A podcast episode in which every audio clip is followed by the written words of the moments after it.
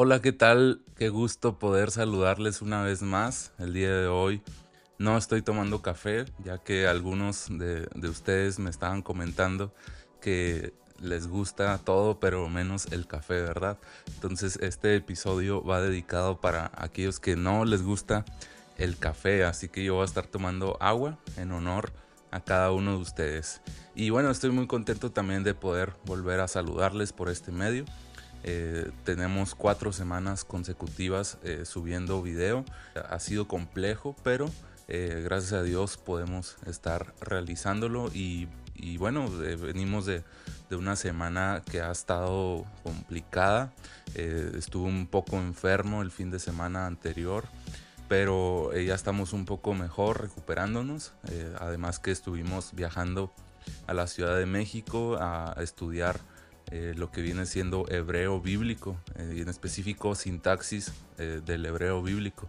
Entonces fue una semana demasiado intensa, demasiado ocupada, con mucho trabajo, muchas tareas, pero gracias a Dios pues pudimos volver, estar de regreso por acá y continuar pues con, con la rutina del día, ¿verdad? De la semana.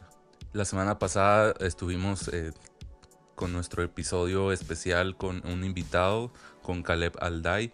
Si tú ya lo escuchaste, envíame un mensaje y hazme saber qué te pareció, eh, qué preguntas podemos realizarle a otros invitados. Y si tú no lo has escuchado, te invito a que vayas a Spotify o YouTube. Ya está ahí el video. Nos pasó algo muy, muy chistoso y, quiero comentarlo porque quizá algunos se dieron cuenta, sobre todo aquellos que estaban viendo el video. Eh, justo a, los 30 minutos se cortó la, grabación del video y en esa ocasión eh, fue algo sumamente improvisado, algo eh, que, no estaba planificado, pero Caleb me, escribió, me dijo que iba a tener el día libre, así que nos fuimos a la iglesia, no, tuve un, alguien que me ayudara, así que eh, yo puse a grabar y comenzamos a platicar, pasó una hora y cuando me levanto a terminar la grabación me doy cuenta que no se estaba grabando. Y bueno, pues e, error de novato, ¿verdad? Ya, ya aprendí eh, una lección. Eh, ya después me comentaron que la cámara pues eh, graba durante 30 minutos y luego después deja de grabar. Pero bueno, este salió un episodio muy bueno, muy interesante, que, que espero que haya sido bendición para cada uno de ustedes. Y el día de hoy estamos de regreso con un consejo más, un consejo que tiene que ver eh, con algo que nos compete a todos. A ti que, que estás comenzando a predicar, a ti que llevas tiempo predicando, yo creo que este es un consejo que siempre debe estar presente en cada uno de nosotros y quiero hablar de hacerlo sencillo. Sabes, eh, mientras escuchamos predicadores en los diferentes eventos, en los grandes púlpitos, eh, escuchamos de pronto a predicadores que utilizan un lenguaje un tanto impresionante, ¿verdad? Palabras que jamás hemos escuchado, un lenguaje que aunque es cautivador, en el fondo no sabemos qué significa. A todos nos ha pasado que en alguna ocasión escuchamos a una persona que habla eh, palabras demasiado bombantes eh, y, de pronto eh, decimos qué bonito se escuchó, pero pues no entendemos en realidad qué significa y, y existe cierta línea, ¿verdad?, de predicadores que les gusta eh, usar palabras retóricas, frases impresionantes, que yo creo que eh, todo tiene su tiempo, su lugar, su espacio. Yo honro, respeto demasiado a, esos predicadores que impresionan, impactan, te, te, dejan un aprendizaje no solamente de lo, del mensaje que están dando, sino del lenguaje que utilizan y, es impresionante escuchar a estos grandes predicadores, ¿verdad? Pero en ocasiones tú y yo nos encontramos en, en pequeños grupos juveniles, en pequeñas iglesias predicando y no podemos utilizar frases o palabras que ni siquiera sabemos qué significan, ¿verdad? Sino que la copiamos de alguien que la dijo y, y, y la acuñamos a nuestro a nuestro sermón. Entonces, eh, de pronto estamos hablando, contando una historia de la Biblia y, metemos estas palabras que no son para nada sencillas. Entonces entra, entra un conflicto entre la audiencia que te está escuchando, que está siguiendo tu historia bíblica, tu pasaje bíblico, pero de pronto están estas palabras que no ayudan en absolutamente nada en tu mensaje, sino a crear un poco de confusión. Eh, en cierta ocasión, eh, un joven fue a acompañarnos a predicar a una comunidad. Y este joven eh, estaba predicando y recuerdo que aunque su lenguaje no, no era muy alto, él estaba usando frases que son muy comunes en, en, la ciudad. Entonces en esta ocasión estábamos en un pequeño poblado donde no había luz, no había agua, no había carretera, no hay mar, no hay nada de eso, ¿verdad? Entonces los ejemplos que él utilizaba era eh, de, de, una vida pues de alguien que vive en la ciudad. Entonces en, en, ese contexto pues el mensaje no cumple su propósito, no logramos comunicar a la audiencia lo que queremos enseñarles. Entonces yo considero que es de suma importancia que sea cual sea en la etapa en que te encuentres, tú puedas analizar un poco el contexto al cual vas y que puedas utilizar un lenguaje que sea eh, común para tu audiencia. De pronto escuchamos a predicadores dentro de nuestros eventos juveniles que, que utilizan frases que que para la generación actual pues son, son frases ah, quizá antiguas y, y, esto significa que no le entienden, que no le toman valor, que no es importante para ellos, que es algo anticuado. Entonces yo considero que es de suma importancia que seamos sencillos en nuestro lenguaje, en nuestra forma de expresarnos y yo traigo aquí algunas razones, algunos consejos o algunas justificaciones de por qué tú y yo debemos predicar de una manera sencilla. La primera razón es inclusividad y accesibilidad. ¿Qué significa esto? Bueno, que cuando tú y yo predicamos de una manera sencilla, podemos incluir a todas las personas que nos estén eh, escuchando y que sea eh, digerible para ellos, que sea accesible para ellos. Quizá va a haber un adolescente, va a haber un joven, va a haber un adulto, un profesional y un anciano. Y, dentro de ese contexto, si nosotros hablamos algo sencillo, pues tanto el anciano como el adolescente van a poder entenderlo, ¿verdad? Entonces yo creo que eh, una gran clave de gran importancia para todo predicador es que eh, pueda ser entendible para todos sus oyentes. Dentro de uno, los libros de homilética se, se expresaba eh, de, de, cómo el predicador en, en su trabajo de, del sermón eh, debe obtener las ideas principales y de esas ideas principales formar una idea principal de todo su sermón. Y, y él, este autor decía que si el predicador no era, no era capaz de definir todo su sermón en una frase sencilla que la entendiera un adulto o un niño, entonces ese predicador no, no había hecho la investigación adecuada. Debemos de tener en una frase el mensaje que vamos a compartir y que sea una frase sencilla que pueda entenderse tanto como grandes como pequeños. En segundo lugar, una segunda razón para que tú y yo prediquemos de una manera sencilla es que al fin del día las personas van a recordar las frases simples que las frases profundas en muchas ocasiones la gente va, va, a escuchar que tú usas palabras impresionantes, que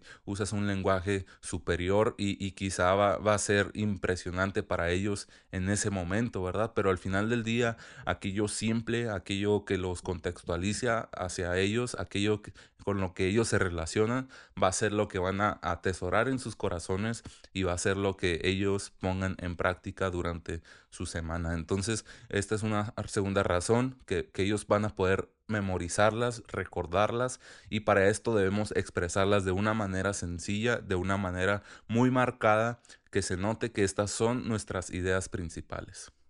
Una tercera razón es que eh, está esta imagen, ¿verdad? De que el predicador baja a las profundidades del mar y obtiene eh, descubrimientos que se encuentran muy profundo, que quizá la mayoría de las personas no pueden ir tan, tan profundo y el predicador eh, tiene el objetivo de esos descubrimientos traerlos a la superficie para que toda la audiencia pueda entenderlos. Y de esta misma forma sucede cuando tú y yo eh, hacemos esto simple, ¿verdad? Esto sencillo. Vamos a las profundidades de la Biblia, a los conceptos que son profundos, que son confusos, pero al final del día, al momento de predicar, tú y yo necesitamos traerlo a superficie, que sea entendible para todos, comprensible para cada oyente, de esta forma poder cumplir con nuestro objetivo. lo traemos a la superficie, lo contextualizamos con todos y de esta forma encontramos aplicaciones prácticas para todos.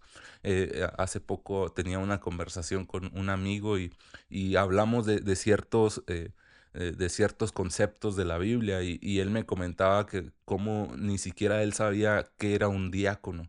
Eh, y me decía que pues, quizás mi ignorancia bíblica, ¿verdad? Y todo, pero en, ocasiones se habla de, los diáconos en la Biblia y todo, y, hay gente que ni siquiera tiene en su mente que es un diácono.